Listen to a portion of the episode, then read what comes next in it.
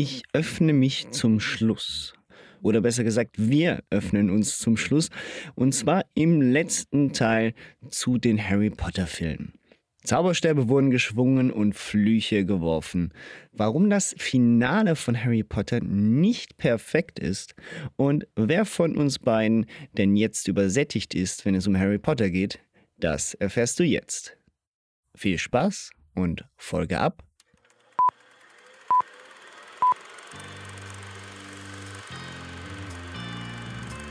What you just said is one of the most insanely idiotic things I have ever heard. Everyone in this room is now dumber for having listened to it. Now, if any of you sons of bitches got anything else to say, now's the f***ing time! Who the fuck do you think you're talking to? Oh yeah? Are you not entertained? Aus der Sofaritze. Ja, mit sieben Meilenstiefeln bewegen wir uns jetzt eigentlich Richtung Wie- Finale. Wie war das mit sieben Ähm, Meilen? Jetzt Sieben Meilen. Teil 6. sieben Meilen. Sieben Meilen, sieben Teile, sieben Bücher, acht Teile. sind's, 7,2 genau. Schrägstrich 8. Aber bevor es soweit ist, gibt es natürlich noch einen Teil, beziehungsweise zwei Teile. Obwohl, es ist immer so komisch. Also, da wollte ich, da will ich mal kurz drauf zu sprechen kommen, bevor wir jetzt auf Teil 6 zu sprechen kommen. Jetzt, Teil 7 wurde ja aufgesplittet. Das kam ja dann, das wurde so langsam eine Mode, nicht? Also, ich habe das so, so in Erinnerung. Twilight war, glaube ich, auch so eine, so eine Buchreihe. Ich glaube, ja dass Harry Potter das zuerst gemacht hat und danach, das war, ich meinte, das wäre der Initialzünder gewesen, der das Ganze ins Rollen gebracht hätte, diesen Zweiteiler zu machen. Und dann hat nämlich Twilight das später, die ja später rauskam, auch gemacht. Und Hunger Games Ja, hat ich- sich das, glaube ich, ja auch irgendwie zu Herzen genommen. Es war diese YA-Geschichte, wenn man das letzte Buch. Also ja, Hu- Hunger Games ist ganz bestimmt, war bestimmt später. und das weiß ich. Twilight war auch später. Aber ich bin mir nicht sicher, ob Twilight tatsächlich später war. Weil der letzte Twilight-Film Mhm. kam ja 2012 raus. Die kamen alle relativ innerhalb von einem, äh, einem Jahr Abstand raus. Und Harry Potter, Harry Potter war viel früher fertig. bist du sicher? Ja, wann kam der erste? 2001. Wann kam der letzte? Hm, 2010 der Teil 1. Teil- ja, Teil 2 war ja ein Jahr später. Ja, stimmt. Alles klar. Gut, also dann muss das wohl. Also, das, ich meinte wirklich, dass Harry Potter diesen Trend angestoßen hat. Und dann haben wir halt diese ganzen Young Adult Novels, deswegen YA, für alle, die es nicht wussten, ähm, wie Twilight und ähm, ja, hier, Hunger Games, das auch so gemacht. A, um mehr Kohle rauszuschöpfen. Und B, Ja. im Falle von Harry Potter zumindest, da kann ich das beurteilen. Bei den anderen zwei Reihen habe ich weder die Bücher noch alle Filme gesehen. Aber zumindest im, beim Harry Potter kann ich sagen, hat man diesen großen, großen, dieses große Buch halt dann auf fünf Stunden in die Länge gezogen. Was okay ist, weil sonst wäre das sehr, sehr gerusht gewesen. Also, Also ab, abgesehen natürlich auch noch davon, dass sie damit doppelt so viel Geld machen können. ist ja hier. Das ist natürlich Cash rules everything around me. Cream. Cash. Get Okay, aber das war, mir, das war mir gar nicht mehr so, so, so klar. Ähm, aber macht natürlich nur Sinn und irgendwie hat es ja auch nicht geschadet. Kann man jetzt so, kann man so ja schon mal sagen. Zumindest äh, hat es es nicht schlimmer gemacht. So. Ja, das stimmt. Das hat es auf jeden Fall nicht schlimmer gemacht. Ähm, bevor wir aber dann eben bei Teil 7 sind, gab es da ja so einen Zwischenteil. So zwischen Orden des Phönix und die Heiligtümer des Todes. Ganz unbedeutend. Das, ja auch nicht viel. Nein, überhaupt nicht. Das ist ja nur, nur einer der, der wegweisendsten, eigentlich, eigentlich, also Prolog zum. Geschichtlich gesehen, meinst du? Geschichtlich passiert eine Menge. Ich finde, ähm, das ist auch so ein bisschen ein Abschied nehmen von, von Hogwarts, der Film, weil klar, wir sehen im achten Teil Hogwarts nochmal, aber nicht so, wie wir es kennen. Ähm, das ist noch das letzte Mal, dass wir dieses, was wir ja schon als klassisches Harry Potter bezeichnet haben, dieses, hey, wir haben die verschiedenen Festzeiten und es passiert was in. Schule. Und das ist halt das letzte Mal. Ja. Und das Ganze Ja, mit schon sehr, sehr jugendlichen Figuren und nicht mehr Kindern. Also ich finde, das ist, hat bei mir deswegen auch nochmal so ein, so ein extra Dingen. Ja, das habe ich mir auch so, so notiert. Es war, es ist eigentlich so der, der letzte mit richtigen Schulszenen. Oder allgemein ähm, halt wieder Harry Potter at School. Weil auch bei Teil 5, klar Logo, aber das war dann halt eben nicht die normale Schule, sondern es war ja alles sehr, sehr komisch, sehr anders. Ähm, auch mit äh, Umbridge. Und jetzt Mhm. bei Teil 6 haben wir nochmal diese Normalität, in Anführungszeichen. Ähm, mit Ausnahme halt eben, dass äh, der dunkle Lord natürlich jetzt zurückgekehrt ist und am Anfang ihm die Leute nicht glauben oder zumindest nur ein Teil davon ihm glauben. Es ist, ähm, du, du merkst halt, mit Teil 5, ab Teil 5 habe ich das Gefühl, es wird eine stringentere Geschichte erzählt.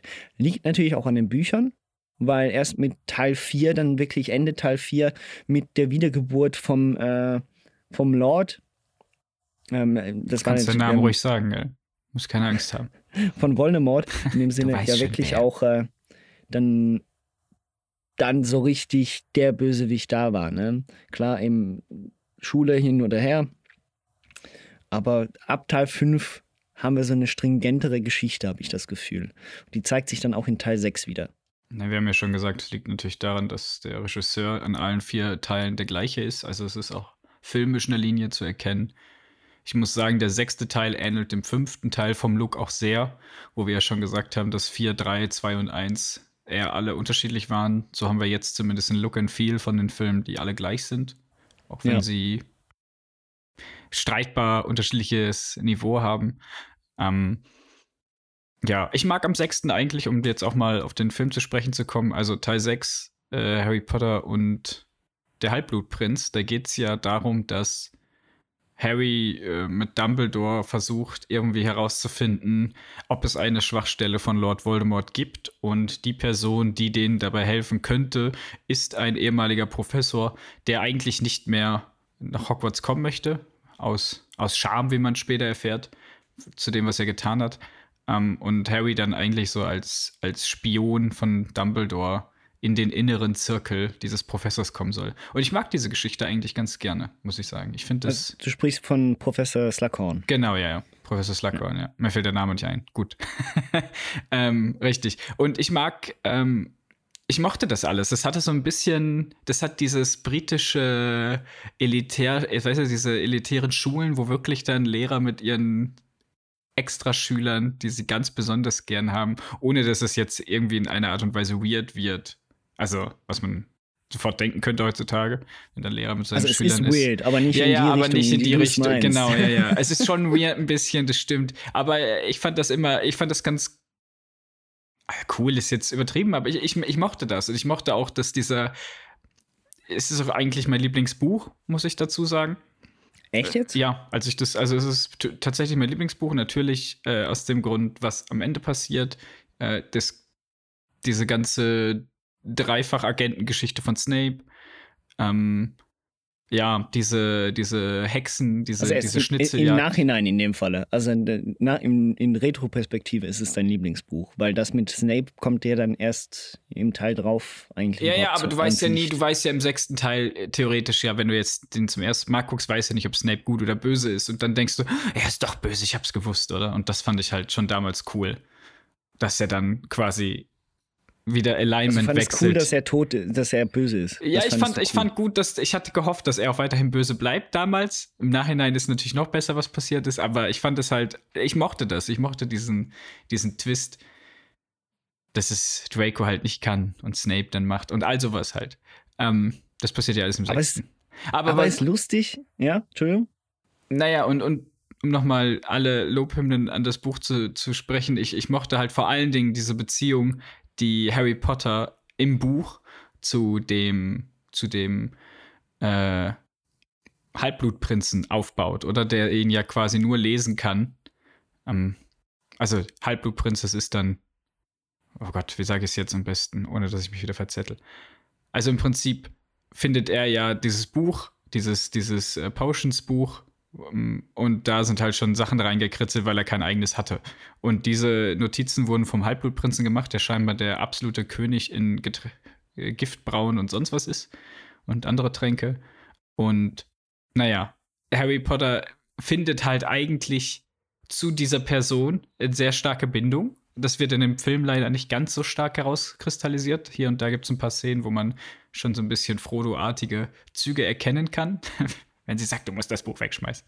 Ähm, aber ja, das ist eigentlich das, was, was ich immer ganz cool fand, vor allen Dingen dann im Retrospekt, wenn man weiß, dass Snape der Halbblutprinz ist und wo die beiden sich ja eigentlich gar nicht ausstehen können. Ja. Also sie sind sich Okay, doch ja. näher, als man denkt. Also es ist, es ist schon, in Retrospektive wird die Geschichte an sich besser. Das ist so. Jetzt rein ähm, von dem, was der Film selber erzählt, ohne dass, es, äh, ohne dass man weiß, was darauf folgt, etc., ähm, ist es für mich persönlich gesehen einer der schwächeren Filme.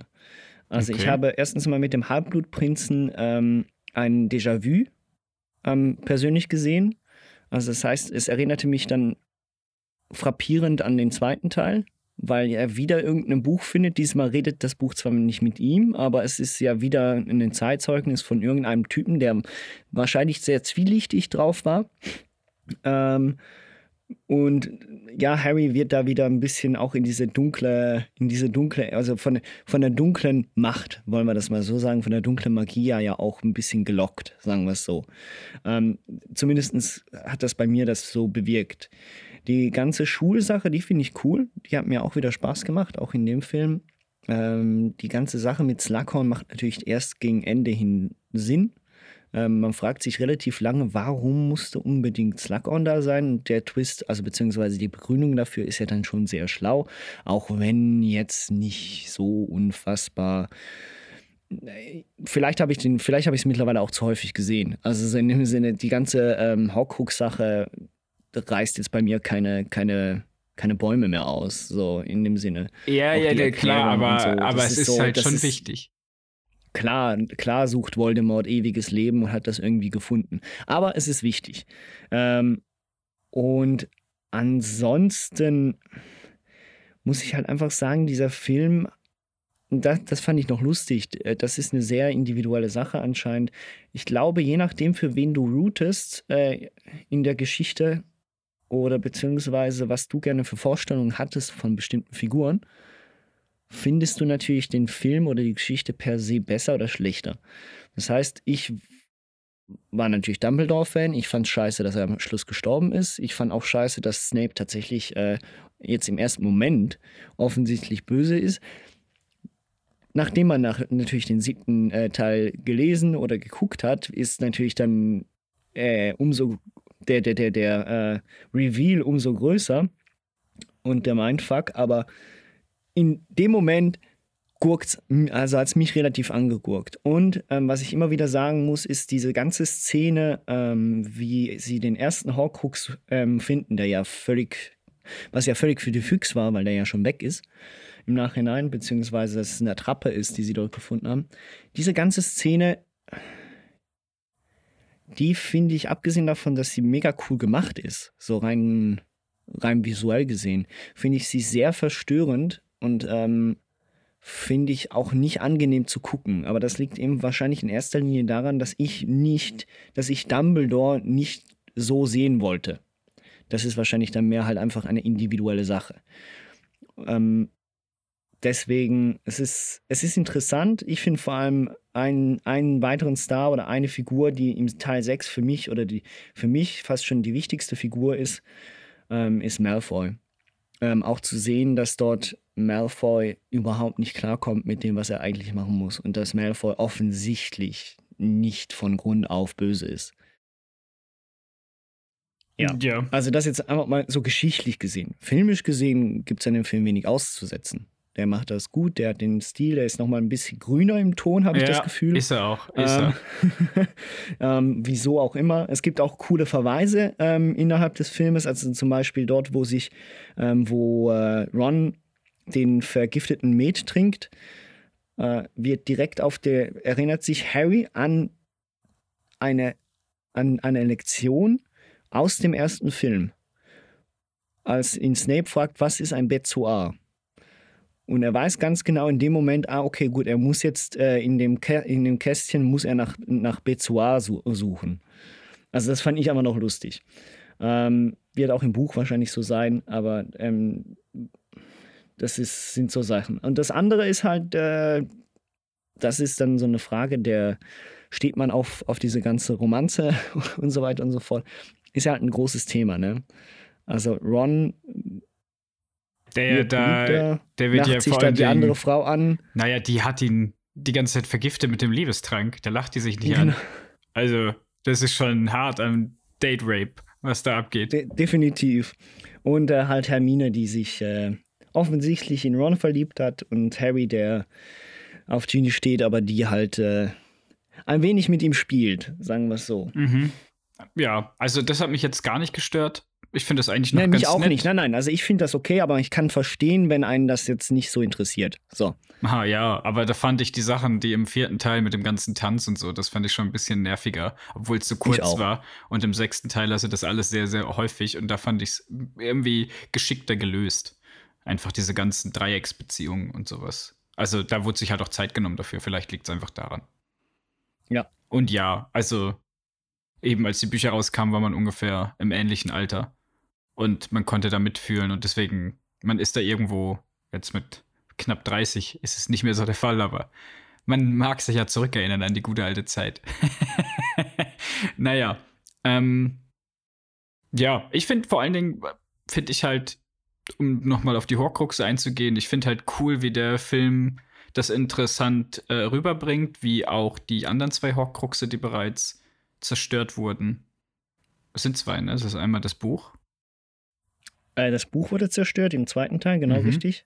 Ne, im ersten wurde er nicht zerstört. Der Stein der Weisen, da war ja nichts Im drin. ersten wurde nichts zerstört. Nein, nein, nein. Dann nur der, dann nur der eine. Aber es, wird, es ist cool, dass halt quasi die, die anderen Filme aufgewertet werden, oder? Das, was passiert ist, dass es alles einen Sinn hat und dass das nicht einfach nur Einzelepisoden waren, sondern dass es im Großen und Ganzen zusammenhängt. Und klar liegt es wie immer an der Buchvorlage, dass es so ist. Aber äh, wenn wir jetzt nur von den Filmen reden, dann macht es den Film halt auch wieder noch mal wertiger als sonst. Ich mag auch, dass der Film sehr viel erwachsener ist, dass es auch Ja. ein bisschen brutaler ist. Du hast gerade angesprochen die Szene mit Dumbledore, wo du halt diesen alten Mann leiden siehst, nur damit er kurz danach äh, erschossen wird. also halt Ja, ähm, auch äh, Harry Potter, der ja mit Septus Sempra äh, sich total verausgabt und gar keine Ahnung hat, was er da anrichtet.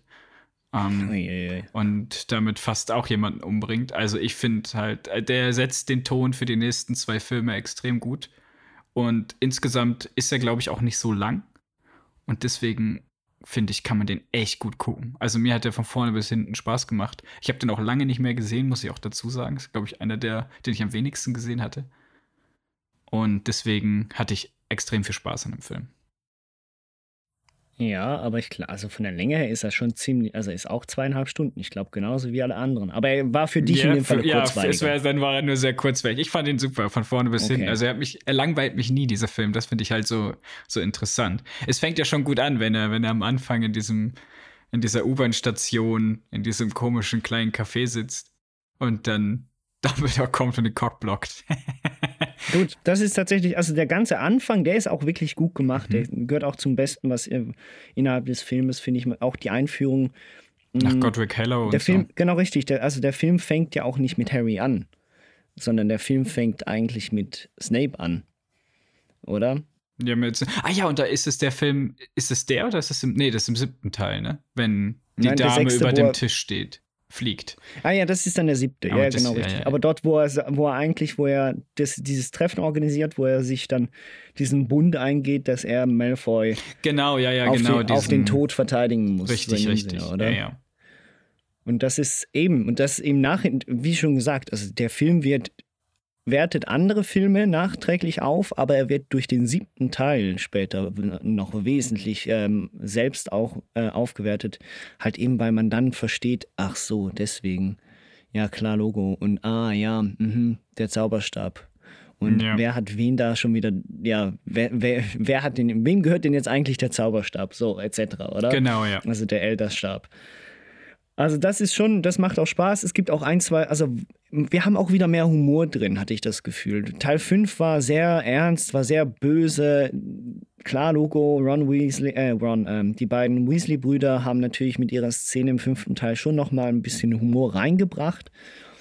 Ich, aber der sechste ist wieder, zumindest bis auf den Schluss, einiges leicht, also ist, er, er bleibt dunkel, aber er ist wieder mal, er hat auch wieder mal leichtere Momente drin, die ein bisschen unterhaltsamer sind, bei denen du nicht ständig eine Anspannung für, äh, spürst, wie es jetzt beim fünften für mich persönlich gesehen ist.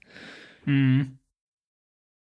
Also eben allen, allen voran eben natürlich als Ron äh, unter dem Liebestrank äh, war, oder? Also er hat ja eigentlich die Pralinen gegessen, die für Harry waren, ne? Genau, also ja. Irgendeine eine, eine Mitschülerin wollte, dass ähm, Harry sich in sie verliebt. Da sieht man mal, ne? Wie hast du das gerade genannt? Das ist Date Rape, ist das, Leute. Date- das ist Date ein, Rape. Also, das ist so, ich war mal auf Reddit und da gab es mal so Sachen, da gab es mal eine Frage, äh, welche Sachen, wenn Harry Potter echt wäre oder halt diese Zauberei, was wäre eigentlich, was ist schlimmer, als es dargestellt wird? Und da wird darunter fallen halt auch diese Liebestränke. Also, was K.O.-Pillen bei uns sind, ey, Liebestränke sind ja noch, also, das will ich gar nicht gutheißen, aber Liebestränke sind ja noch mal schlimmer, wenn es ja nicht nur eine einmalige Geschichte ist, sondern du die ganze Zeit dauerhaft unter einem, einem Zauber bist. Und das wird da schon sehr, sehr nebensächlich behandelt in, in dem ganzen Definitiv. Harry Potter-Universum. Aber ja, da gibt es noch einige andere Themen auch, die man Ja, fragwürdig angucken könnte. Allen voran gut, diese äh, Schule. Aber ja. Definitiv. Das haben wir jetzt schon mehrfach betont. Wir Ja. wollen das nochmal sagen. Die Schule hat definitiv Ja. einen Hau. Kann mal jemand wieder das. Jugendamt informieren? Ja, und ähm, halt äh, allen voran eine der letzten Szenen im Film, als er, ähm, also bevor das große Finale stattfindet, ähm, als er den äh, Felix-Trank da zu sich nimmt Mhm. und dann äh, naiverweise halt einfach zu Hagrid will, ne? Und auf dem Weg eben Slughorn begegnet. Ja, der sich gerade an die Dings, sich an den, an den, Genau, der, Alraunen. an den Alraunen, Alraunen klauen, ne? ja, bedient. Wie sind Sie eigentlich aus dem Schloss rausgekommen, Harry? Oh, durch die Vordertür, Sir. Ich gehe gerade zu Hagrid. Er ist ein guter Freund von mir und ich habe Lust, ihn mal wieder zu besuchen. Ich mache mich dann mal auf den Weg, wenn es Sie nicht stört. Harry! Sir, Es wird jeden Augenblick dunkel. Ihnen ist wohl klar, dass Sie nicht ohne jede Begleitung über das Gelände spazieren dürfen. na dann kommen Sie mit, wenn es nicht anders geht. Irgendwie so. Und dann dadurch tatsächlich das Geheimnis, was Dumbledore wollte, erreicht, also beziehungsweise erhalten hat. Genau, nämlich dass es er war, der Lord Voldemort damals mitgeteilt hat, was Horcruxe sind und wie sie ungefähr funktionieren würden in der Theorie. Ja. Der hat ihm die ganze Idee erst in den Kopf gesetzt. Was auch der Grund war, warum er sich nachher aus Hogwarts verabschiedet hat und sich gedacht hat, nee, Nope, aus den Augen, aus dem Sinn. ich bin da nicht schuld. Ja. Naja, Aber und dann Film natürlich, äh, der Film hört ja anders auf. Der Film hört ja auf Hört mit, mit einem Knall auf, ja, halt eben. Mit einem sehr tragischen Knall. weil Dumbledore stirbt. Eben nachdem sie zu dieser Attrappe kommen, er schon geschwächt ist, da er das Gift trinken musste, obwohl nichts drin war.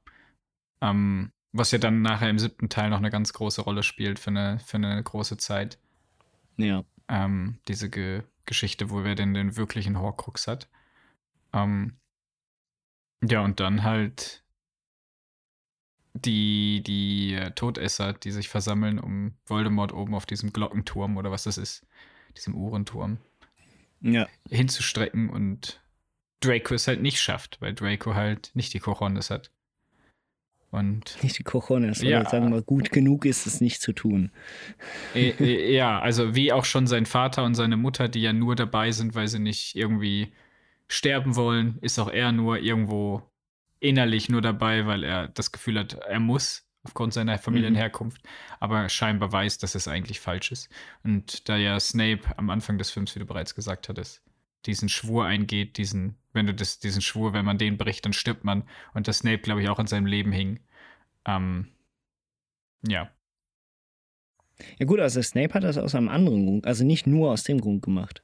Das war ja zusätzlich noch. Aber Snape hat ja Dumbledore dann umgebracht aus dem Grunde, weil Dumbledore ihm mehr oder weniger mitgeteilt hat, dass es nur eine, eine Variante gibt, also dass er ihn umbringen muss, weil sonst gehört der, der Zauberstab früher oder später so oder so Voldemort. Ja, ja. So habe ich das verstanden. Ja, ne? so war das ja auch, aber Ja, das ja. weiß man ja im sechsten Teil noch nicht. Nein, das wusste man dann im sechsten Teil nicht. Stimmt. Aber vorgeschobener Grund ist Malfoy. So. Genau, ja. das hat was.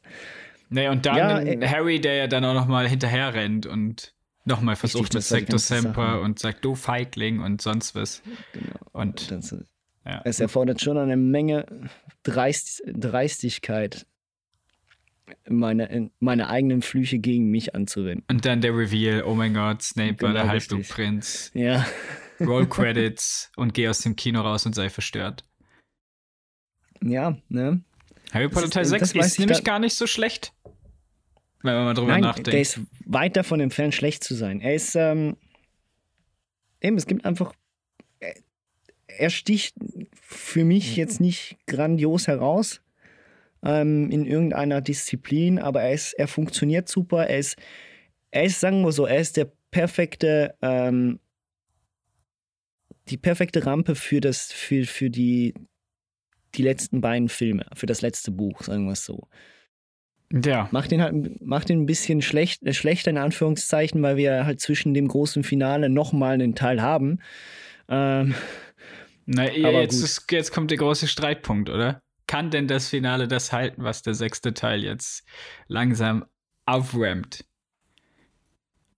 Ja, Und da ist jetzt Also, die Frage, wollen wir die Filme einzeln behandeln oder wollen wir die als gemeinsames nehmen? Weil in der DVD-Box, die ich zum Beispiel habe, äh, steht Jahr 7 und Jahr 7 drauf. Also Jahr 7.1 und 7.2.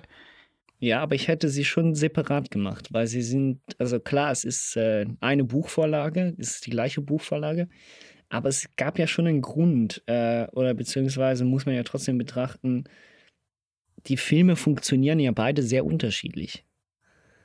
Ja, der eine ist ziemlich langweilig Sicht. und der andere ist zumindest halbwegs interessant. Das, man, das ist ganz, äh, also das ist jetzt ganz interessant, weil ich habe den siebten Teil, ich meine, ich habe die Filme ja wahrscheinlich alle schon zwischen pff, 10 und 15 Mal gesehen Mhm. im Schnitt.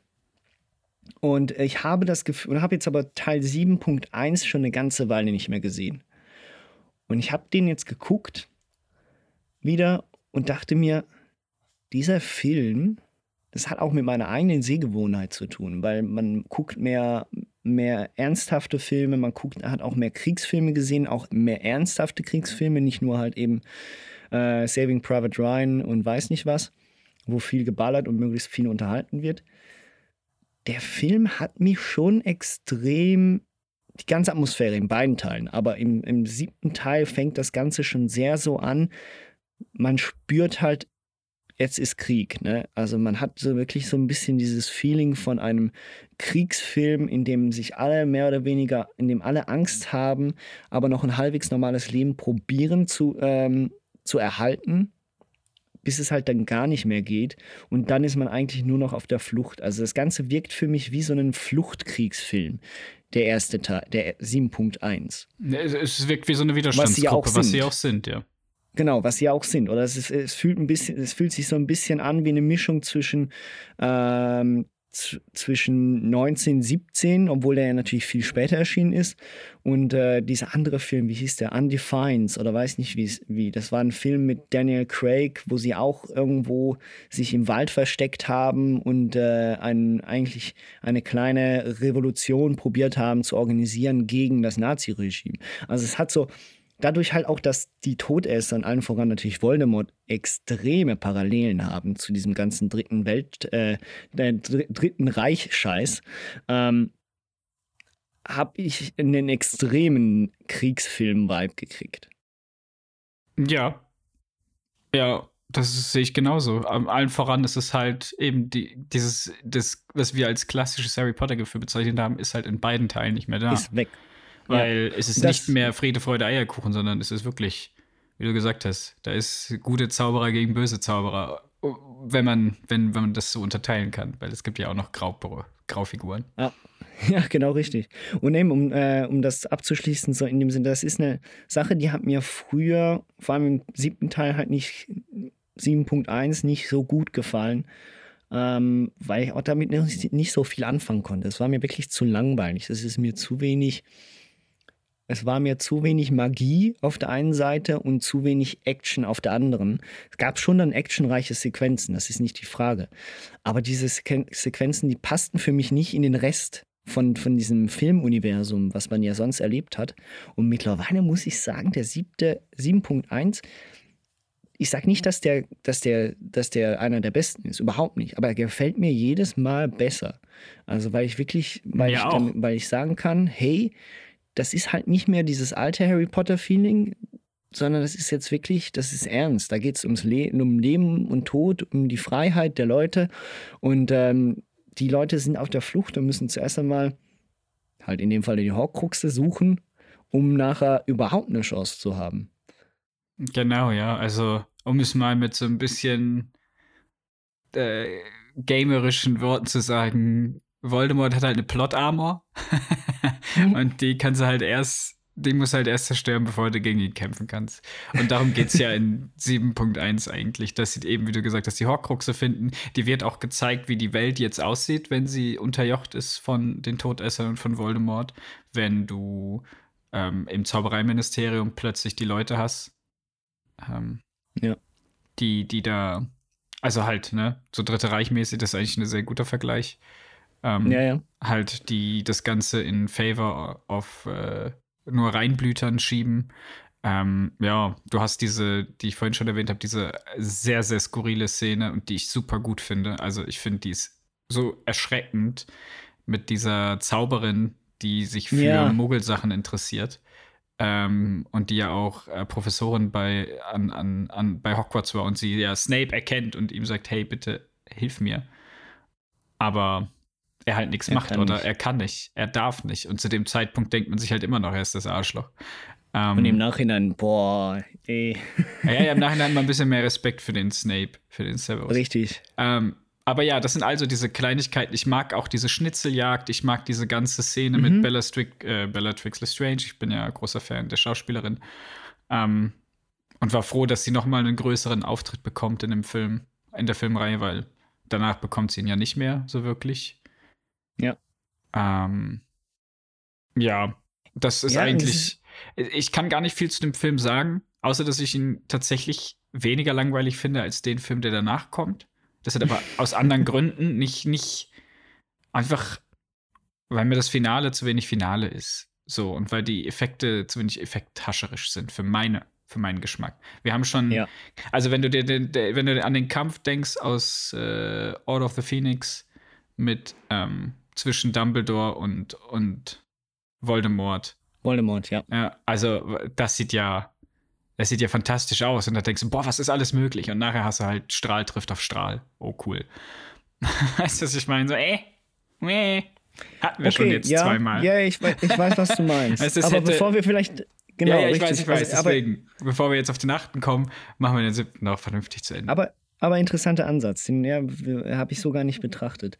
Aber auf jeden Fall 7.1, also was, was du halt recht hast, oder beziehungsweise wo ich, wo ich auch das Gefühl habe, ist, ähm, was 7.1 besser macht als 7.2, ist eine, eine, eine bedeutende Geschichte zu erzählen. Also beziehungsweise der, der Plot, die eigentliche Geschichte, das, was passiert, bleibt einem viel mehr im Gedächtnis als das, was im letzten Teil passiert. Weil da hat man meistens dann nur noch die große Schlacht. Es ist halt immer, es ist eigentlich mehr so ein Vorbereiten auf noch den großen Endkampf.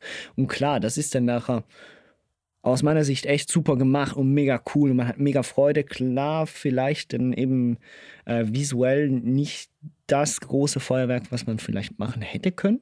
Ja, das äh, sehe ich sehr wohl auch. Ähm, aber 7.1 ist wirklich so, man, man merkt, das ist jetzt die erwachsenste Form von Harry Potter, wie wir sie kriegen. Die, die drei sind jetzt eigentlich, obwohl sie 17 sind, wirken sie, klar, weil auch die Schauspieler damals schon älter waren, ähm, das sind keine Kinder mehr. Das sind keine, eigentlich auch keine Jugendlichen mehr. Dafür haben die schon zu viel Scheiß mitgemacht. Das sind wirklich Erwachsene jetzt. Und äh, die müssen sich halt gegen wirklich böse Typen wehren und ähm, müssen gleichzeitig auch noch die eigene Welt retten. Das ist halt wirklich.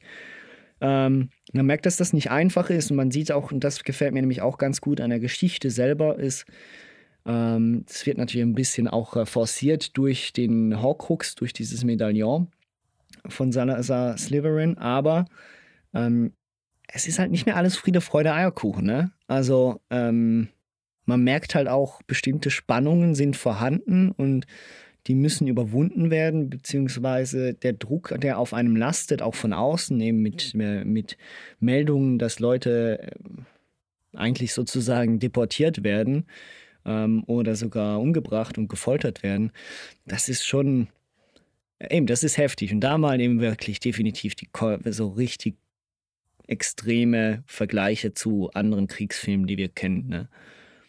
Ja. Ja. Ansonsten, äh, das äh, Finale ist halt äh, im, im 7.1 eine ist, ist relativ klein ausgefallen, mhm. aber wir verlieren natürlich eine der, der heimlichen Favoriten. Figuren, ne? wolltest du sagen. Ja, genau richtig. So, also, für mich, ich kann damit leben. Ich merke das auch. So in dem Sinne, ich finde Dobby eine süße Figur, aber mir persönlich hat das auch nie groß wehgetan. Es ist natürlich schön tragisch. Ähm, aber ich kann schon verstehen, wenn da bestimmte Leute wirklich dann nachher richtig frustriert aus dem Kino rausgegangen sind. Hermine hat was in ihrer Tasche. Stimmt doch. Hermine. Hermine. Hermine. Es. Helft mir! Ein wirklich wunderbarer Ort. Um bei seinen Freunden zu sein. Dobby ist überglücklich, dass sein Freund bei ihm ist. Harry Potter.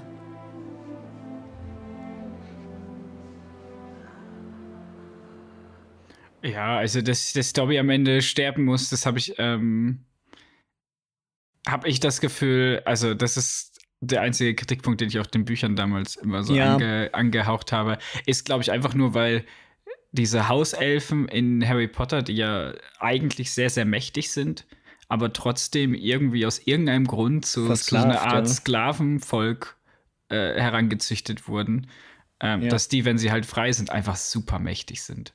Und ich glaube, damit man nicht einfach sagt, ja, wieso ist Dobby nicht dahin und hat irgendwie mit seiner Haushelfenarmee irgendwas gemacht. Ich meine, im fünften Teil gibt es ja auch in den Büchern diese ganze Petition, die die Hermine startet, um alle Hauselfen zu retten. Die macht da so einen ganzen, ganzen großen Aufruhr. Das ist ein ganz großer Bestandteil vom Buch, vom fünften Teil.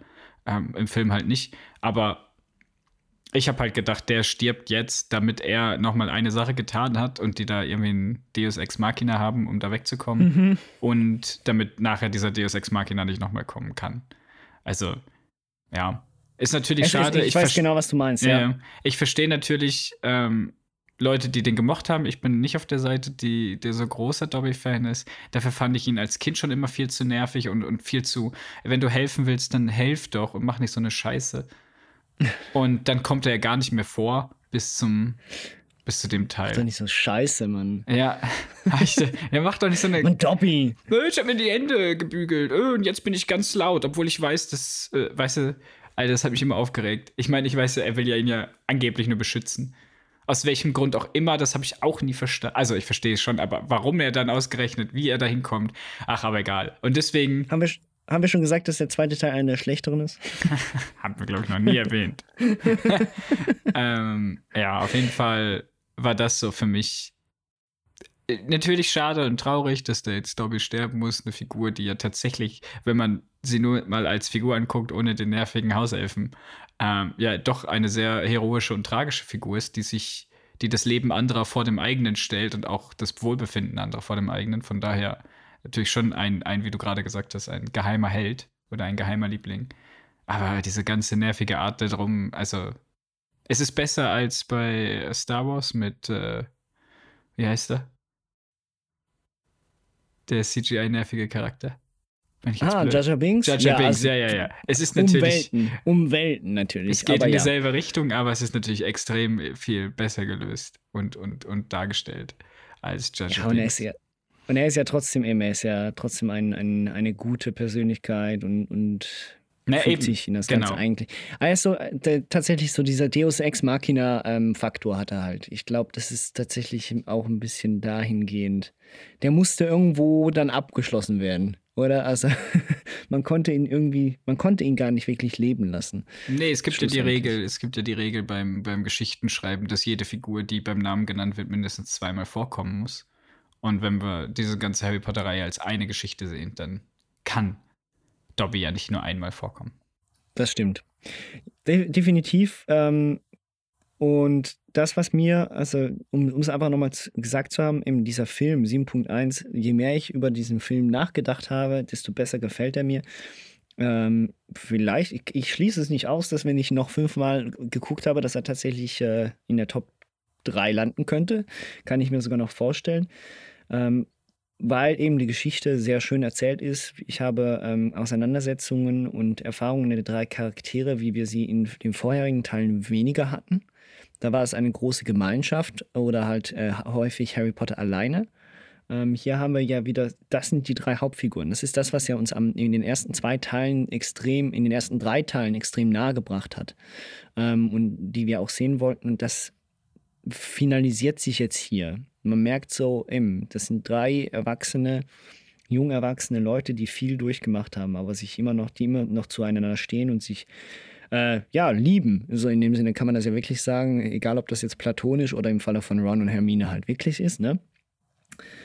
Und äh, wirklich, also romantisch. Voran, genau, romantisch, danke. Ähm, und allen voran muss ich tatsächlich sagen, es ist neben, neben der Endkampfsequenz von Dumbledore und Voldemort im Teil 5, hat dieser Film für mich gesehen die beste Action-Szene in der ganzen Harry Potter ähm, Reihe. Also diese Szene, wie, wie sie verfolgt werden von diesen ekelhaften äh, Muggeljägern, mhm. die ist für Harry Potter-Verhältnisse, die passt da eigentlich nicht rein so wie sie geschnitten ist, das Tempo, was da, was, was das Ganze hat. Man sieht, das ist, das ist ein erwachsener Actionfilm. Das ist nicht mehr, das ist nichts mehr per se für Kinder. Und das, ähm, das die habe ich wirklich, also ist mir dieses Mal wieder richtig eingefahren, wie gut die auch gemacht ist. Ja, und auch hier, wo Draco Malfoy eigentlich ihn erkannt hatte und aber doch nicht verrät, ja. dass es Harry ist. Das ist halt auch Warum hat krass. er ihn nicht verraten, genau. Ja. Ich glaube, du bist gar nicht böse. Äh, Malfoy, hör nicht auf ihn. Zack, mhm. zwei Minuten später ist er tot. Ja. Wo wir, wobei wir aber dann halt eben sind, der siebte Teil, 7.2 müsste ja dann erst recht ein Actionfeuerwerk sein. Müsste. Du hast jetzt gerade gesagt, eben müsste. Was ist denn, was ist dein größtes Problem an dem Film? Ich finde, also, mein größtes Problem habe ich gerade genannt. Ich finde den letzten Kampf zwischen Harry und, und Voldemort nicht so gelungen. Dafür, was wir sehen, was alles passieren kann. Ich meine, wir haben vorher im Film diese krasse Szene, wo der Raum der Dings, keine Ahnung, was wieder heißt, da in Flammen aufgeht. Wobei auch das allen, allen Leuten in Ehren oder so, aber wie sie da rausfliegen, das sieht schon richtig wack aus mittlerweile. Das sieht nicht mehr gut aus im CGI. Also, wie sie da auf den Besen davonfliegen in der Szene. Also das hat mich schon mal so ein bisschen, das stört mich. Das ist eigentlich mein Hauptkritikpunkt an dem Film. Ich habe hier ein, ein Finale, was sich seit acht Filmen dann anbahnt, ja, also diese, die Szene davor, wo sich Harry opfert, weil er das machen muss, die ist gelungen, hoch 10. Die finde ich so großartig. Auch mit den ganzen Geistern und seinen Verwandten und dass er diesen Stein der Wiederbelebungsgedöns da aufbraucht, dass er dann wieder leben kann. Das finde ich alles so gut. Und dann diese Szene, wo sie diesen Embryo Voldemort sehen und all sowas, alles gut. Und dann wird das so aufgehypt. Weißt du, er wird tot zurückgebracht. So, und, und du siehst die Trauer in jedem Einzelnen. Und dann kommt halt dieser super wacke Fight. Ey, der einfach, tut mir leid, du kannst so viel machen. Und erstmal jagt er ihn 15 bis 20 Minuten durch das ganze Schloss. Haha, und schießt auf irgendwas und irgendwas explodiert wieder. Weißt du, was ich meine? So, ich mache gerade diese Zauberstabbewegung, du kannst es nicht sehen. Aber er schießt einfach irgendwo hin und irgendwas macht wieder Puff, Peng, Pam und Harry kann sich jedes Mal noch retten und dann schießen die wieder gleichzeitig aufeinander. Und ja, das hatten wir halt schon mal gesehen im vierten Teil, wie sie gleichzeitig aufeinander schießen. Und das ist so das, wo ich mir denke, daher hätte man so viel epischer machen können. Das hätte man jetzt einfach wirklich nochmal, weißt du, du hast da Magie und Zauberei und am Ende sind es zwei Strähle, die aufeinander fliegen. Das ist dein großer magisches es hat, Spektakel. Es hat was, ja. Also es, es fängt ja schon episch an, das ist nicht der Punkt. Also ich Nee, meine, nee, die das- ganze Kampfszene, also der Anfang ist ja wirklich auch episch, dort wo dann auch McGonagall da endlich diesen hammergeilen ähm, Ja, diese Dinger, aber, Wächter-Zauber, ja genau. ja, aber das ist ja nicht der darf. Kampf zwischen Harry und Dings. Nein, sondern eben, das, ich verstehe, das was nicht, du meinst. Das habe ich sondern- gar nicht so betrachtet. Ja, ja. Sondern das ganz Große, das finde ich auch alles cool, weil es wird ja halt richtig episch aufgebaut. Auch Neville, der dann nachher über diese Brücke wegrennt vor Das den ist Leuten. auch cool. Ne, und Ja. dann quasi so das, mit diesem lustigen Funny Gag, dass es sie dann doch dadurch können plötzlich, dass sie den Horcrux töten und, und Voldemort richtig ausrastet und diese ganze Schutzzauber, den da die krassesten Professoren von Hogwarts zusammen aufgebaut haben, einfach vernichtet. Also das ist ja eben, das wird so krass gesteigert, nur um dann wirklich leider nicht halten zu können, was er andeutet. Um dann, das Lustige ist, jeder ist epischer und cooler ähm, in dem Endkampf als Harry. Und Das ja. Und, und Voldemort. Die Ja. zwei sind eigentlich ziemlich wack beide, das stimmt. Du hast äh, tatsächlich das, was mich auch jedes Mal stört, ist diese Szene, wie sie dann eben, die Verfolgungsszene äh, mal dahingestellt, wie sie dann da oben stehen. Und ich meine, Voldemort will den Typen ja seit Anfang an umbringen. Und der zögert. Weil Er macht nichts. Er lässt sich auf ein Gespräch ein. Und dann lässt er sich sogar packen. Ich meine, der größte, mächtigste Zauberer der Geschichte oder der momentan existiert, lässt sich von einem 17-Jährigen packen und den Turm runterwerfen. Ja, du musst ja über. Was ja- man könnte ja fast schon sagen, ja, ist ihm ein bisschen auf der Nase rumgetanzt, hä? Ja, also wirklich, es ist, alles ist, wirkt so komplett Der kann der Nase. Unlogisch, beziehungsweise so, wirkt ein, bisschen, wirkt ein bisschen wie so ein James Bond-Bösewicht aus den 60er, 70er Jahren, weißt du? Also Ich erkläre dir jetzt, jetzt zuerst einmal, was ich eigentlich genau noch vorhabe. Ja, erstmal Und, Äh, Monologing. in der Zeit kannst du dich äh, freimachen und mich nachher hinterrücks erschießen. So in dem Sinne. Und da habe ich wirklich das Gefühl, ähm, wo die Action nachher zu, zu wenig ist, ist sie dort vor allem auch mega wack. Also diese ganze Szene, wie sie da runterfallen und nachher mehr oder weniger in so einer Rauchschwade einmal über das ganze Gelände sich bewegen, das Klar, Ja. ich sehe schon, dass da, man sieht, man möchte da irgendwie andeuten, dass Voldemort und Harry ja eigentlich auch irgendwie miteinander verbunden sind und eine Person und so. ja, das haben wir ja noch nicht oft genug gehört in dem Film.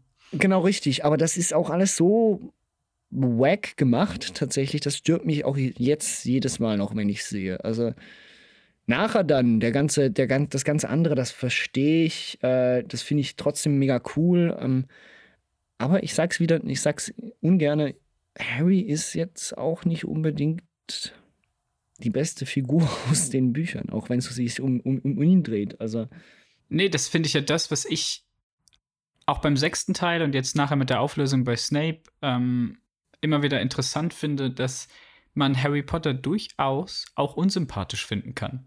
Das was auch ich ja teilweise sogar mache, ja. Ja, was man wirklich sagen kann, mein Gott, du hast das eigentlich alles gar nicht verdient.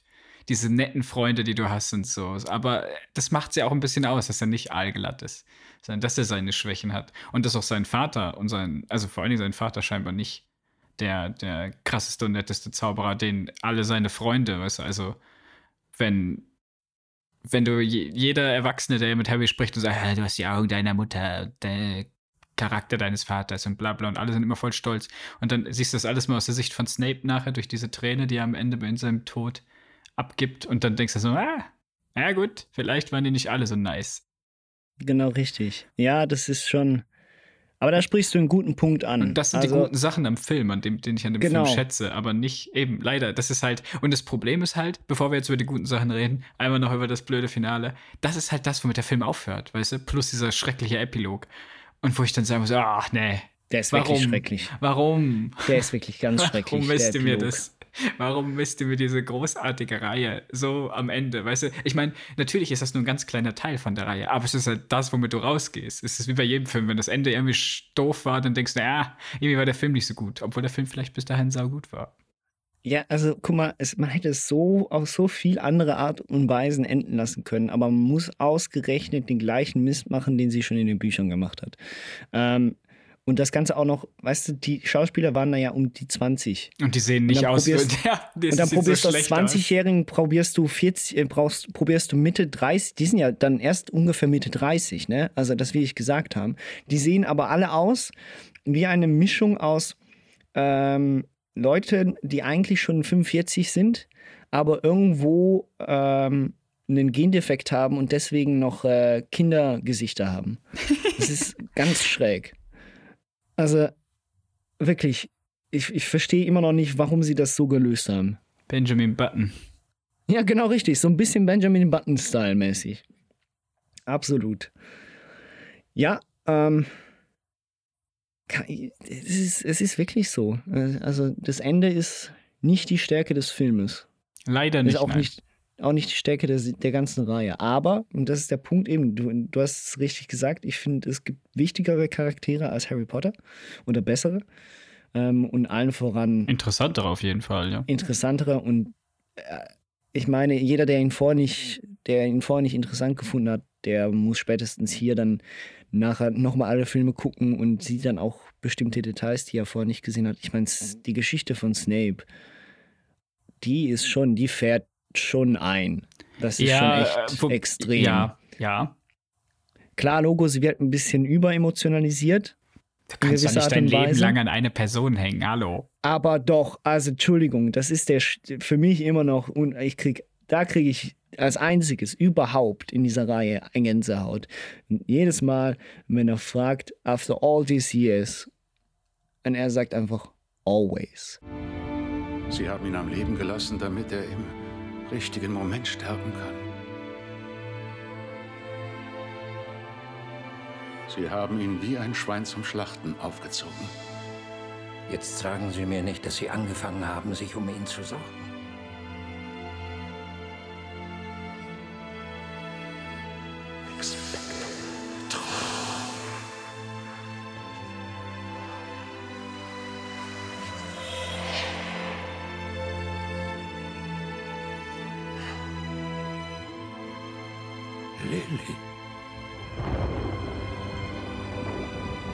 Nach all den Jahren.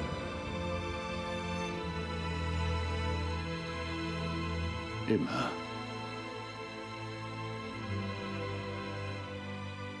Und in dem Moment schickt er diesen Scheiß ähm, Patronus los, um, ähm, Harry ihm zu, äh, um Harry zu helfen, das Schwert von Gryff Gryffindor zu finden. Nein, nicht das war's. Nein, es war nicht, nicht das Schwert Nee, der von Gryffindor, nee, nee, ähm, aber du hast einfach, du siehst einfach, dass er denselben Genau, Patronus aber- hat wie Lilly und das ist. Genau richtig. Ja, ich weiß, also ich verstehe, dass man das, äh, ich finde, das da äh, ist bei mir ein ganz kleines bisschen zu viel Kitsch. Außerdem hätte ich mir gefreut, wenn er gesagt hätte, the same procedure as every year, Dumbledore. wenn er fragt, after all this time. Aber nein, ist natürlich alles eine ziemlich gute Sache auch, dass du dann eben, dass diese, dieser Moment, wenn du merkst, dass Snape eigentlich die ganze Zeit auf der Seite der Guten war oder zumindest auf der Seite von Dumbledore. Ähm, eben diese, dass du dann wieder alle Filme angucken kannst und dann halt wirklich merkst, dass hier und da er eigentlich Harry ganz schön aus der Patsche geholfen hat. Und Harry Ja. trotzdem immer noch das Gefühl hat, also so, und, und auch diese Undankbarkeit, was du da eigentlich als erwachsene Person für, eben, er hasst ja eigentlich Harry aufgrund dadurch, dass es ja der Sohn ist von der Frau, die er geliebt hat und dem Typen, den er gehasst hat. Und er trotzdem weiß, dass er diesen Jungen beschützen muss, bis er alt genug ist, damit er an dem richtigen Zeitpunkt sterben kann. Also allein das, dass er das weiß, ist ja schon hart und heavy. Mhm.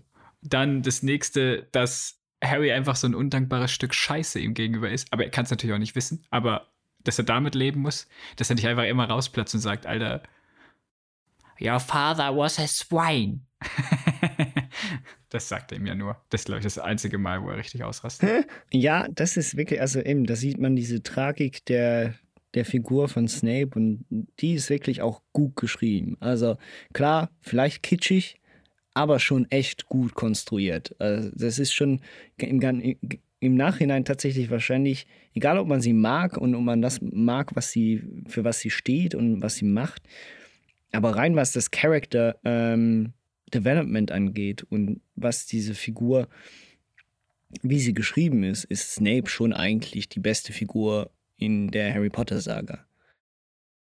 Ja, es ist die vielschichtigste, ja, und das, obwohl Genau, sie gar nicht ja. so viel vorkommt eigentlich. Und das ist ja eben, also wie gesagt, deswegen sage ich ja, es ist vielleicht nicht die beste Figur, aber es ist die interessanteste. Ja. Und wie? Ja, und äh, wenn wir schon bei äh, vielschichtigen Figuren sind, äh, können wir ja mal nochmal über die Malfoys reden. Ja, sehr vielschichtig. Das sind Angsthasen. Genau richtig. Das ist so richtig schön zu sehen, wie sie auch.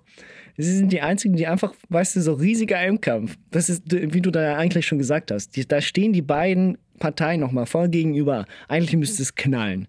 Weil es gibt keine Schutz, äh, Schutzzauber mehr, es gibt keine großen, weiß nicht was mehr, sondern eigentlich, jetzt müsste ein Kampf auf, auf Leben und Tod, und zwar über alle, ähm, gehen. Ne?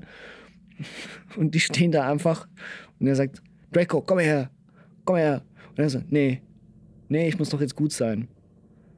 Nee. Ah, doch, komm her. Und nachher laufen die einfach schnurstracks über die Scheißbrücke als Einzige und hauen ja. ab.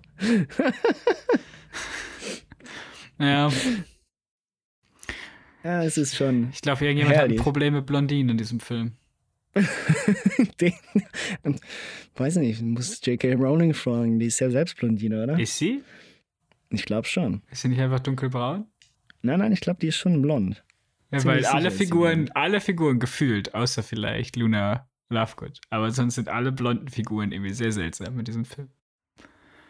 Ja, die, ja. Nein, nein, diese komische Reporterin aus dem vierten Teil war. Rot-blond, glaube ich, ist ja genau, rot-blond. Oder sogar rot. Ja, sie hat immer so ein Zwischending. Einmal ist sie blond, dann ist sie wieder Ginger und dann ist sie wieder. Ja, gut, die hat natürlich ganz andere Probleme, die Dame, aber darüber müssen wir ja auf gar keinen gut, Fall jetzt eingehen. Das wissen wir ja auch. Ja. Aber, aber scheinbar ist sie auch blondophob. Hm. Das, hier hört es zuerst. Blondo, blondophob. Nein, ähm, was gibt's denn? Also ja, abgesehen natürlich, dass natürlich die eigentliche Hauptfigur, die, die, eigentlich, die eigentliche Hauptfigur ist Snape, aber der eigentliche Held ist ja ein ganz anderer, der aber fast das gleiche Schicksal hat wie Harry. Ja, Hagrid, ne? genau richtig, Hagrid. Hagrid Longbottom. Nein. Ist natürlich Neville. Eine echt lustige Szene, die auch nicht ganz da reinpasst. Dort, wo er ja wieder aufwacht, er kriegt ja irgendwie einen auf, auf, den, auf den Kopf oder so. Mhm. Ähm, und dann diese Szene, wo hinten alles so komisch mit un tiefen Unschärfe ist und man sieht nur, er, wie er aufwacht. Und es wirkt so eigentlich so völlig surreal. Es, nicht, es passt nicht ganz rein in das, was gerade hier passiert und vor passiert ist. Es wirkt mehr wie so einen, eine Komödie von dem Typen, der sich am Vorabend zu sehr umgehauen hat. Und dann wacht er auf und denkt sich, ja, äh, ah, da ist ja ein Schwert. Nehme ich mal. Jetzt komme ich von der Seite vom Bild und hack Nagini genau. den Kopf ab. Ungefähr so. Aber es ist cool, was er macht. Also gar keine Frage. Ja, natürlich. Das ist ja auch, hängt ja immer alles mit der Prophezeiung zusammen, oder? Es ist ja, diese Prophezeiung hätte ja beide im Blick gehabt.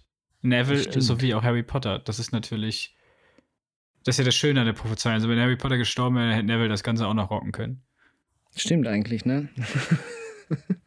Der also arme Voldemort hatte nie eine Chance. Er hatte nie eine Chance, Voldemort. Also, muss man auch mal sagen.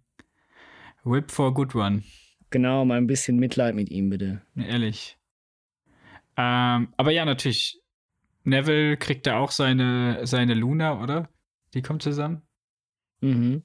Ja, das ist ja auch sowas. So, das hat mich ja auch. Das, also, ich lächle darüber. Stören, stören, stören tut es mich nicht, aber ich muss es immer wieder belächeln, wenn alle dann am Ende nochmal sich rum anknutschen und dann, okay, jetzt aber. Let's go. Jetzt, jetzt, jetzt, wir sind 17, jetzt, wird, jetzt folgt aber alles drauf. Mhm. Job, Familie. Und 35 hast du dann schon deine zwei Kinder durch, das passt. Ja, gut, das ist in England ja eh. Dass sie alle ein bisschen früher Eltern werden. Ich weiß nicht, ist das so? Ja. Ich hätte gerne, ich hätte gerne eine Serie gesehen, wo Ron und Harry im Zaubereiministerium irgendwelche Fälle erledigen müssen, so Law and Order. Oh, das wäre cool. Law and Order, Harry und Ron oder sowas. Das wäre geil gewesen, aber nein, wir kriegen fantastische Tierwesen. Dunk, dunk. dunk, dunk. Ja. din, din, din, Dies sind die Fälle von Zauberei, Gewalt und Sie handeln im Auftrag des Gesetzes. Exekutive und Legislative arbeiten Hand in Hand. Das sind die Fälle. Klonk, klonk. Der Auroren Ron und Harry. Ja. Aurora and Order. Aurora and Order. Ah. Warner ja. Brothers, äh, check einfach zu mir, wenn ihr das umsetzt. Finde ich Auf gut, HBO passt. Max. Ja. Snape stirbt, Voldemort stirbt, Harry stirbt und wird wieder auf, auferweckt. Durch Nagini den, das habe ich, stirbt. das hab ich erst dieses Mal überhaupt, das ist mir gar nicht mehr so bewusst gewesen, dass ja dieser doofe Stein der Wiederbelebung, der Wiederauferstehung ja eben in dem Schnatz war. Ich vergesse das jedes Mal, wenn ich den Film äh, fertig geguckt habe. Irgendwie. Aber es Ja. gibt ja einen Grund, warum er überlebt. Ja, ja, es ist nicht einfach nur, ey, ich bin Harry Potter, ich überlebe das. Genau. ich kann das. Das, das, das geht. Ich bin der Hauptcharakter. Plot Armor. Nee, das wäre aber auch zum Beispiel ein viel interessanteres Ende gewesen, wenn Harry am Ende stirbt und so das letzte Kapitel aus der Sicht von Hermine oder so ist. Oh ja. Aber nein. Na, ist ja auch alles YA. Ist ja auch in Ordnung. Also, ich will den Film ja auch nicht zu viel bashen. Er hat ja auch, also, wobei, also, der hat halt ein Auf und Ab. Wenn wir mal anfangen, irgendwie, die machen mal wieder den Vielsafttrank in unter 24 Stunden, wofür man früher einen Monat gebraucht hat, aber das ist scheißegal. Die haben ja scheinbar auf Vorrat. Ähm, Ja. und dann gehen sie da in Gringotts Bank, oder? Um, um da das, den, den Horcrux, dieses, diesen komischen Kelch aus dem äh, aus der Kelch Schatzkammer Hufflepuff, von. oder? Ja, genau. Ja. Ja, ich weiß nicht, welcher Kelch das genau war.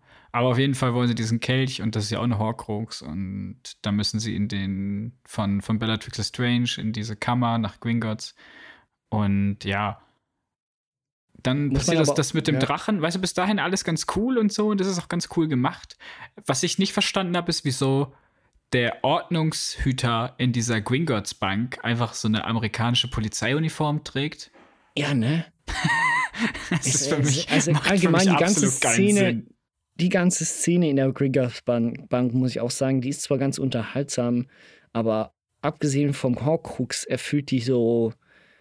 Äh, Ja, die ich weiß nicht zu ganz lang. so. Und dann ist, äh, sie ist fliegen die mit zu diesem, lang. Dann Ja. fliegen die mit diesem Stein weg, okay, äh, mit diesem Drache. Und dann entscheiden Ja. sie sich irgendwo mal abzuspringen. Könnten die sich nicht wieder hier mit dem Porten oder was die da ständig Genau, ich, machen? ich check das nicht. Das geht auch wahrscheinlich nicht, während du fliegst. ah ja, okay, schade. Ja, genau. Ja. Aber ja, das sind dann Ähm, wieder, weißt du, so, sieht cool aus, ist aber, äh, deswegen muss ich sagen, gefällt mir der 7.1 in dem Fall besser, weil er halt einfach das Niveau hält die ganze Zeit über. Ob das jetzt Ja. sehr, sehr gut ist oder nur gut, ist ja egal.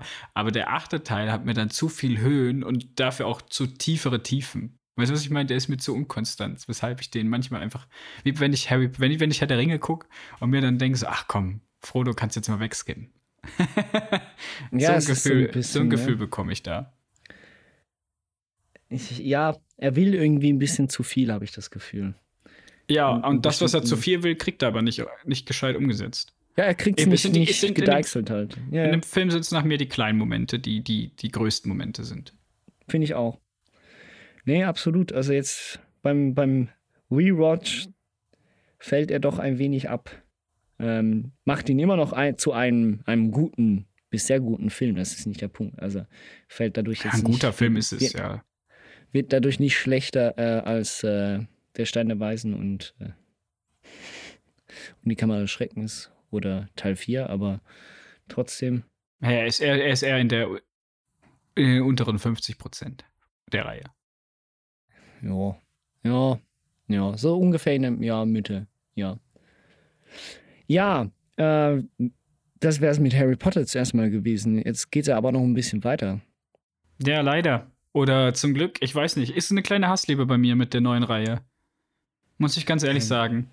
Ich bin. Also ist ja, ja, ja, sag du zuerst, sag du zuerst. ist ja auch, ist ja auch ein bisschen eine komisch. Also ist ja, ich, ja, es ist auch nichts Fühlbares. Es ist, also ich habe das Gefühl, bei Fantastische Tierwesen habe ich ein bisschen das gleiche Problem wie bei äh, der neuen Star Wars Trilogie. Ich habe das Gefühl, Teil 1 und Teil 2 hängen nicht so sehr miteinander äh, zusammen, wie sie es eigentlich sollten. So Mhm. geschichtlich gesehen. Mhm. Und ich glaube, das hat einen, einen Grund, nämlich man hat immer gewollt, oder äh, von immer man, Mann, ich rede mal von der Fan, von der lauten Fan-Community im Internet. Die wollte eigentlich immer, hey, gebt uns doch mal Filmreihen, Prequels über die Entstehung von Hogwarts, oder? Wie ist das Mhm. passiert? Gib uns da mal was. Das wäre doch ziemlich cool.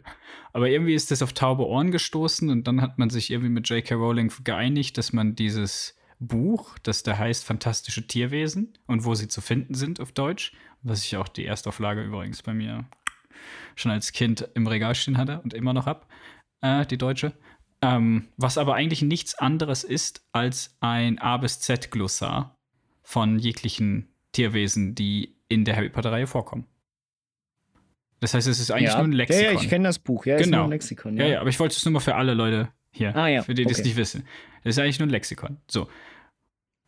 Und dieses Lexikon wurde von einer Person geschrieben, von einer fiktiven natürlich im Harry Potter-Universum. Und das ist die Person, die jetzt in diesem Film da ist. Und da hat man sich mit dem ersten Teil entschieden, wir machen nichts über Hogwarts, wir machen irgendwas Eigenes. Oder? Und dann Ja. kommt am Ende diese Grindelwald-Geschichte. Und dann hat man im zweiten Teil gemerkt, so, ah, die Fans wollen aber eigentlich mehr Hogwarts. Komm, wir drehen das Ganze ein bisschen. Und dann ging das so langsam Richtung Hogwarts. Wir sehen dann. Natürlich, wenn du Grindelwald hast, musst du auch seinen Lover Dumbledore dabei haben. Und deswegen geht's jetzt. Und jetzt, wenn ich den Trailer zum dritten Teil sehe, ist ja sehr viel in Hogwarts scheinbar. Und jetzt hat man das Ganze so umgefächert. Und drum, glaube ich, kommt dieser Bruch, weil man wollte von Anfang an fünf Teile machen. Ja. Das war schon immer der Plan. Aber ich glaube, man hat sich da ein bisschen auch verkalkuliert. Weil, wenn wir mal zum Beispiel über diesen Charakter reden von, ähm, Gott, ich weiß nicht, es gibt diesen, diesen Muggel oder No-Match, wie man in den USA sagt, ähm, der ja dann nachher mit einer Zauberin zusammenkommt nach dem ersten Teil, oder? Weißt du, ich meine, Ja. diesen, diesen Sidekick von ihm. Und der Ja. ist ja in den USA und unser Hauptcharakter, ich weiß nicht, wie der heißt, der ist in, in England. So, und jetzt hat man einfach ihm und ihr so eine ganz komische Liebesgeschichte angeschrieben, die eigentlich lieben die sich, aber irgendwie muss sie ihn trotzdem mit diesem Zaubertrank die ganze Zeit bezirzen, was gar keinen Sinn macht, weil die, er liebt Ja. sie ja.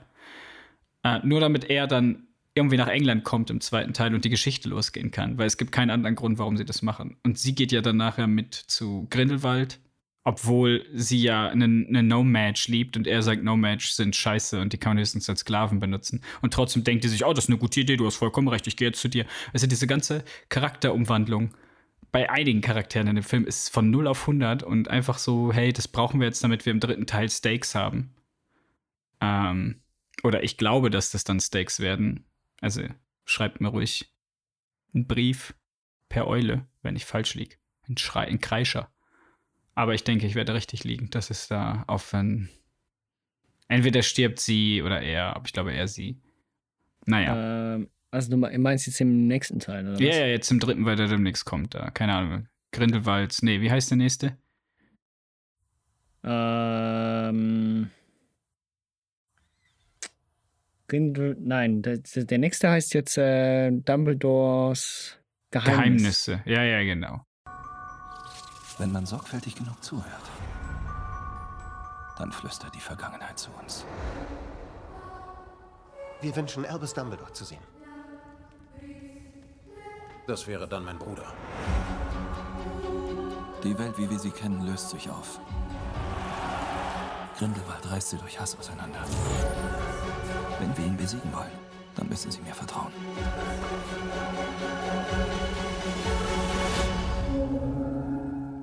Äh, ja, mal gucken. Also das Problem ist, ich gehe ins Kino und gucke mir den an, Mann. Ich bin halt doch irgendwo, finde ich diese Welt ja ganz interessant und schön. Ah, und ja, hoffe klar. mir immer noch, dass es, dass es gut wird. Aber ich weiß, dass ich da rausgehen werde und dann werde ich eine Hasstirade in meinem Kopf haben und dann sagen, ich gucke nie wieder ein, bis der vierte Teil kommt, den werde ich dann auch gucken. Das ist so diese Ja. Hassliebe, die ich habe mit dieser Filmreihe. Weil ich finde die eigentlich ganz cool, die sind ganz nett gemacht. Die haben coole Effekte und, und zeigen mal ein bisschen eine andere Seite und halt auch die USA und andere Zaubererschauplätze, die man halt nicht aus den Büchern kennt, wo man auch als nicht, also wo man auch als Bücherleser neue Sachen erfährt. Ja, und das ist so. Also es macht ja auch Spaß, oder? Ich meine, wenn man sich. Der erste Teil, den habe ich geguckt und fand, war ein bisschen enttäuscht natürlich, aber dann habe ich mir gedacht, okay, gut, es gab ja trotzdem mehr von dieser Welt und von dieser Magie.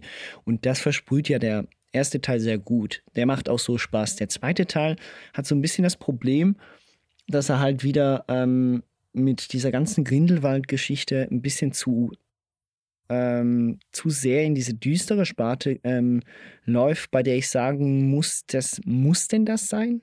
So in dem Sinne, ist, ist das wirklich so, das haben wir ja jetzt mit dem Schluss von Harry Potter gehabt. Man könnte jetzt wieder ein bisschen mehr einfach dieses, dieses Magische, das was ja auch viele lieben an dieser Welt, ein bisschen mehr auf, aufrechterhalten. Also auch diese ganzen Wesen im ersten Teil sind ja viel dominanter ähm, in, in Szene gesetzt als noch im zweiten Teil. Allen voran, aber auch, weil die Geschichte im zweiten Teil jetzt nicht wirklich zieht. Die ist zwar noch mal ein bisschen ausgeklügelter als im ersten Teil, aber ist jetzt nicht, nicht der Rede wert, finde ich. Ist sie ähm, auch nicht. Es ist auch wieder viel Fanservice drin. Wir haben Nicolas genau. Flamel. Oh, hier ist der, den wir aus dem, ne, haha, cool. Hier ist Nagini. Oh, da ist das doch nicht Nagini. Mal gucken. Ich brauche nicht die Vorgeschichte. Das ist das, was mich an James Bond so aufgeregt hat. Ich brauche nicht die Entmystifizierung von gewissen Charakteren. Ich muss nicht alles über die wissen. Die sind cool genug, so wie sie sind. Ich muss nicht wissen, ob Nagini eigentlich eine Frau war. Nur damit das nachher komisch nachher ist, dann, wenn, ja, ja. wenn Neville ihr den Kopf abschlägt, quasi, oder? Weißt du, was ich meine? that, that's, that's weird. ja, das brauche ich nicht. Ja, ja, verstehe ich, aber ich frage, also ich im Gegensatz, also da zum zweiten Teil freue ich mich. Den zweiten Teil habe ich tatsächlich dann auch nicht im Kino geguckt. Aber beim dritten Teil habe ich jetzt wieder Bock, weil ich habe wirklich so das Gefühl, sie haben das verstanden, dass sie doch jetzt da ein bisschen nachgeben wollen, äh, diesen ganzen Fan, also dem Fanservice noch mal ein bisschen mehr nachgeben wollen. Ähm, das Einzige, wo ich mir Gedanken mache oder wo ich ein bisschen Angst habe, ist, die wollen ja, wie viele Teile draus machen? Fünf, Fünf. oder sechs, irgendwie sowas? Fünf sind es, ja. Ähm, dass wir eben nachher das äh, Star Wars-Problem haben. Das heißt, ich habe fünf unzusammenhängende Filme, die irgendwie an einem Seidenfaden irgendwie zusammengebunden sind, aber ähm, rein theoretisch nicht viel miteinander zu tun haben. Äh, Zumindest keine stringente Geschichte erzählen. Aber ja, vielleicht ändert gucken. sich das ja jetzt. Vielleicht ziehen genau. sie jetzt an und sagen, hey, das ist der Kampf, ne? Ich meine, Grindelwald haben wir auch in Harry Potter 8 schon mal als Rückblende kurz zu sehen bekommen in 5 Sekunden Clip. Stimmt, ja. Wenn er, wenn. Also sterben tut er ja scheinbar nicht, weil Voldemort kommt ja und fragt ihn nach dem Elderstab. Ja, das ist wahr. Das stimmt, der müsste überleben. Also Spoiler mhm. und Dumbledore stimmt auch nicht, also haben wir schon mal keine Stakes, was das angeht eigentlich. Sie ist ja auch wieder so eine Sache. Deswegen brauchen sie diese Figur, die auf die andere Seite rübergeht, damit irgendjemand sterben kann von den neuen Figuren. Das ist wohl wahr. Das stimmt. Ja, es ist äh, eben, also das ganze Ende vom zweiten Teil ist jetzt auch wirklich, pff, naja, mal nicht so der Rede wert. Ich bin auch nicht ganz unglücklich, dass Johnny Depp nicht mehr mitspielt. Ähm, ich fand zwar die Figur des Grindelwalds nicht schlecht, aber ich finde seine Interpretation und wie er das Ganze gespielt hat, schon irgendwie anstrengend. Es wirkte alles so ein bisschen fehl am Platz. Es wirkte leicht, leicht äh, überspitzt und vor allem das, äh, ich kann Johnny Depp nicht mehr, nicht mehr in solchen Rollen allzu ernst nehmen, lustigerweise. Frag mich nicht, nicht warum, nicht nur wegen der ganzen Amber Heard etc. Geschichte, sondern einfach auch als Schauspieler nicht mehr so. Und da bin ich ganz froh, dass sie einen passenden und tollen Ersatz gefunden haben für den dritten Teil. Da bin ich gespannt, Mit, ob er das wirklich gut umgesetzt genau. hat. Genau. Das bin Weil, ich, ey, ich bin sehr gespannt. Wenn wir, wenn wir, also so gerne ich Mats Mikkelsen auch sehe in, in bösen Rollen, als Le Chiffre oder wie der hieß, war er ja Le sensationell. war er ja sensationell. Ähm, als Bösewicht bei Doctor Strange war er halt total die Flachnase.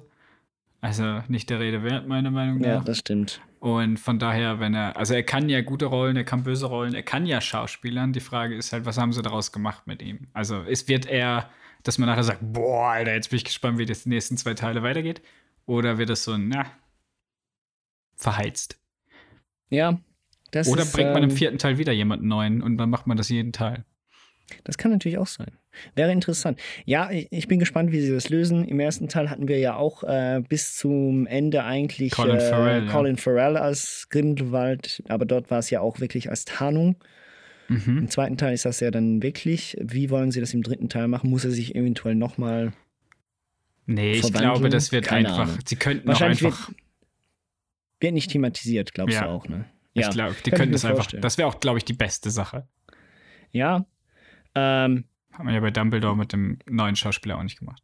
Ich habe jetzt auch nochmal nachgeguckt kurz. Also die Filme haben, der erste Teil hat ähm, knapp 150 Millionen gekostet, der zweite 200 Und äh, die Einnahmezahlen sind tatsächlich doch ein bisschen unterschiedlich. Also der erste Teil hat, auch wegen dem Hype wahrscheinlich, Ja, natürlich. doch fast äh, ja, über 800 Millionen eingespielt. Also nicht, nicht eine Milliarde, aber immerhin 800 Millionen. Bei einem, eben bei Kosten von 150, 160 Millionen. Und der zweite Teil hat dann schon nur 650 Millionen eingespielt. Also das immer ist noch dann 400 doch, Millionen plus, aber ja, das ja, das immer ist noch 400 natürlich. Millionen plus, aber der ist wahrscheinlich nur knapp über dem Soll überhaupt durch, durch die Zielgerade. Also eben, da ist kein Wunder, dass sie sich wahrscheinlich für den dritten Teil, abgesehen von der ganzen Johnny Depp-Sache während dem, kurz vor den Drehs, entscheiden mussten, was wir denn da genau machen. Ja, und das ist ja nochmal eine ganz andere Geschichte, auf die wir jetzt auf gar keinen Fall zu sprechen Nicht eingehen müssen. Genau Nein. richtig. Das ist so what. Ähm, da ist mir Johnny Depp dann noch nicht so wichtig. Ja, es wird heute den Rahmen sprengen. Ja, äh, zum Abschluss jetzt nochmal so eine Frage an dich bezüglich Harry Potter. Du hast äh, so angetönt, dass du mit Harry Potter jetzt, nachdem du es nochmal alles sehen musstest, bisschen deine Probleme hast mittlerweile. Stimmt das? Ja, privat haben wir mal kurz einen Schnack gehalten. Ich finde, ja, ich hatte mich sehr gefreut auf diesen Rewatch. Ich hatte gedacht, endlich mal wieder Harry Potter. Und habe dann aber auch gemerkt, dass nachdem die ersten drei Teile vorbei waren, der Zauber ein bisschen weg war. Also, ja, hier sind die drei Teile, die du ganz gut fandest. Jetzt kommt der schwierige vierte, dann der gute fünfte, dann der sechste. Weißt du, so, dann war es plötzlich so mehr wieder so ein Muss, weil ich es für den Podcast natürlich geguckt habe. Aber eigentlich wollte ich es ja auch für mich gucken. Aber irgendwie habe ich gemerkt, dass ich, ich bin einfach älter geworden. Es ist einfach, klar ist da Nostalgie bei und, und, und klar, es ist jetzt aber nicht auf demselben Level wie bei mir mit Herr der Ringe. Ich finde, es sind immer noch gute Filme, aber ich glaube, also ah, da müsste schon irgendwas, da müsste schon irgendwas passieren, keine Ahnung, da müsste schon irgendjemand kommen und mir sagen, du, ich habe das noch nie gesehen, willst du noch mal mit mir gucken oder so. Dass ich sag, ja, ja, komm. Aber selber lege ich mir die wahrscheinlich erstmal nicht mehr in meinem Blu-ray-Player. Schon. Ja, ich habe es Ja. wieder gesehen. Ich muss, halt- ich lasse mal lieber wieder ein bisschen Zeit verstreichen und dann gucke ich sie mir irgendwann wieder an. Also ich finde die, ich mag die Geschichte immer noch. Die haben bei mir einen großen, großen Platz im, im Gehirn und im Herzen, weil ich die Bücher gelesen habe, weil ich so eine kleine blöde runde Brille getragen habe wie der Harry. Weil es für mich war das Teil meiner Kindheit. Ist aber, wie gesagt, Teil meiner Kindheit und nicht Teil meines Erwachsenenlebens. Und deswegen muss ich halt sagen, ist okay.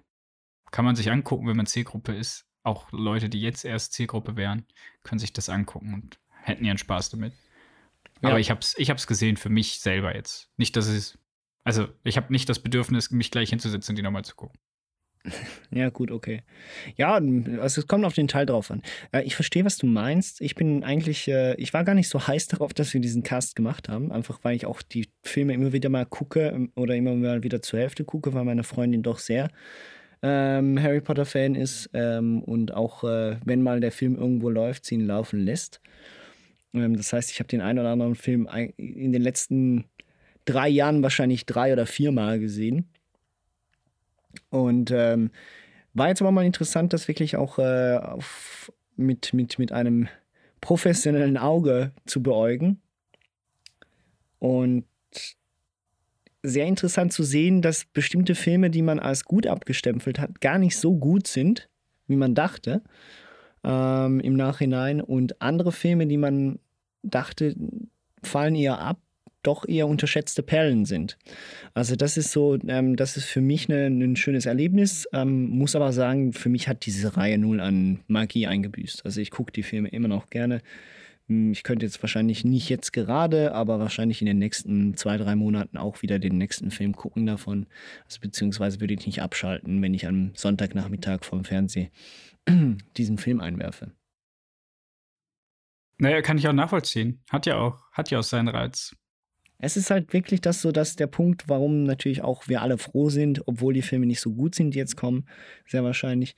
Aber ist man froh, dass es noch sowas gibt, dass man ja noch einen Nachschub kriegt. Ja, das ist ja genau das. Das ist dieses. Also ich weiß, dass die Filme rein objektiv betrachtet, ja, als als Filmfan, dass man sagt, ja, die sind gar nicht so gut. Aber als jemand, der das Harry Potter-Universum eigentlich sehr, sehr zu schätzen gelernt hat und, und noch mehr sehen möchte, außer irgendwelche, sich nicht irgendwelche Wiki-Einträge oder halt Hogwartspedia oder äh, Pottermore oder sonst was durchlesen will. Gerade weil äh, die Dame ja auch sehr, noch sehr viel anderes, egal. Ähm, irgendwann zu einem späteren Zeitpunkt können wir gerne mal Joan K. Rowling bearbeiten. Aber ja, ich möchte halt mehr sehen. Ich möchte wissen, was geht heute mit der heutigen Technik, was kann man alles tricktechnisch auf, auf dem Bildschirm zaubern. Ähm, dann muss ich halt in den sauren Apfel beißen und Eddie Redmayne ertragen. Aber äh, vielleicht wird es ja trotzdem gut. Und Heißhunger habe ich auch drauf. Huiuiui. Ist doch schön, den Eddie Redmayne-Diss am Ende. Ach je. Ja, nee, aber das ist ähm, so eigentlich ein ganz grundsätzlich einfach gesagt, ja, auch nachdem, und das ist schön zu wissen, auch nachdem man die Filme mit ein bisschen einem objektiveren Auge betrachtet hat, das sind alles keine schlechten Filme. Punkt. Also das heißt, die Harry Potter-Reihe hat mm, in, in allen Belangen irgendwo eine Berechtigung zu existieren, auch neben der eigentlichen Geschichte, die sie erzählen. So. Ja, und sie sind ja auch Vorreiter für alles. Also diese ganze YA-Craze, der nachher stattgefunden hat, eben Aragorn, der super scheiße war. Äh, Twilight haben wir jetzt öfter genannt. Twilight, äh, Maze Runners, Hunger Games. ja, Hunger genau. Games. Äh, diese, das hat ja Harry Potter in die Wege geleitet. Die, hat das, die haben das ja erst kinotauglich gemacht, dass du Buchreihen Stimmt. nehmen kannst und mehrere Teile aneinander verfilmst und die ins Kino bringst. Und das muss man die, der Reihe ja auch mal zugutehalten. Die haben ja nicht nur Bücherrekorde gebrochen und waren mehr verkauft als die Bibel, sondern haben halt auch das Kino für die damalige Zeit, für was das YA-Genre und Teenager-Filme angeht, äh, ja, revolutioniert schon fast. Und von Ja, daher eben. Kann man, also sie sind auf gar keinen Fall schlecht. Die Reihe ist nicht schlecht. Ich bin nur ein bisschen übersättigt jetzt. Äh, das verstehe ich aber gut, das kann ich nachvollziehen. Also gut, dann wollen wir nicht, nicht weiter lang, lang rumschnacken ähm, und freuen uns, machen, machen dann vielleicht noch eine kleine Extra-Folge zum neuen Film, wenn der rauskommt. Ja, oder besprechen es sicher in einer Folge reingeseppt. Ja. Und Das dann, wird sicher zur Sprache kommen. außer der ist so schlecht, dass ich unbedingt drüber reden muss. Oder so. Genau richtig. Das kann natürlich Der schlechteste Film aller Zeiten. Hier findet ihr es heraus. Clickbait. Ähm, ja. Hat mir Spaß gemacht. Ja, mir auch. Sag ich Dankeschön Und, äh, fürs Zuhören. Ja. Und tschüss, ne? Und danke dir, Nikolai. Mhm. Und äh, damit sage ich ein letztes Mal Missetat begangen. Hex, Hex.